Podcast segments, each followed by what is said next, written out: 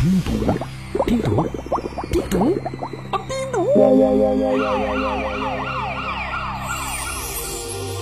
不是冰毒，是冰毒，但是同样会让你上瘾哦。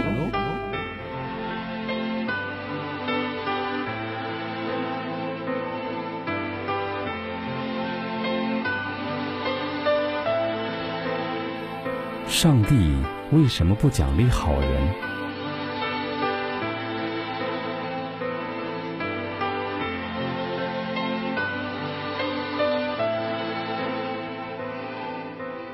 一九六三年，一位叫玛丽·班尼的女孩写信给《芝加哥论坛报》，因为她实在搞不明白为什么她帮妈妈把烤好的甜饼送到餐桌上，得到的只是一句“好孩子”的夸奖。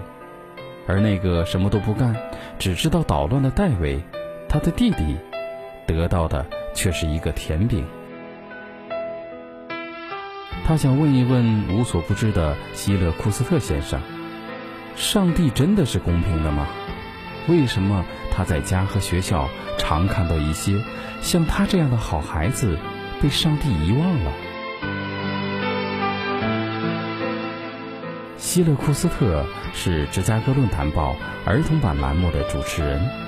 十多年来，孩子们有关上帝为什么不奖赏好人、为什么不惩罚坏人之类的来信，他收到不下千封。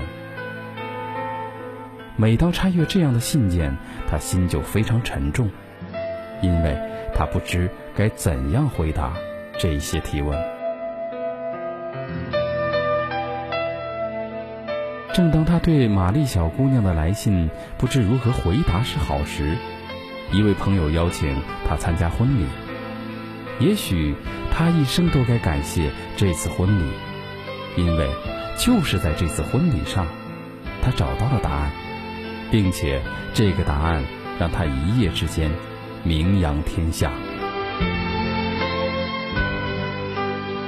希勒库斯特是这样回忆那场婚礼的。牧师主持完仪式后，新娘和新郎互赠戒指。也许是他们正沉浸在幸福之中，也许是两人过于激动。总之，在互赠戒指时，两人阴差阳错地把戒指戴在了对方的右手上。牧师看到这一情节，幽默地提醒：“右手已经够完美了。”我想你们最好还是用它来装扮左手吧。希勒库斯特说：“正是牧师的这一幽默，让他茅塞顿开。右手成为右手本身就非常完美了，没有必要把事物再戴在右手上了。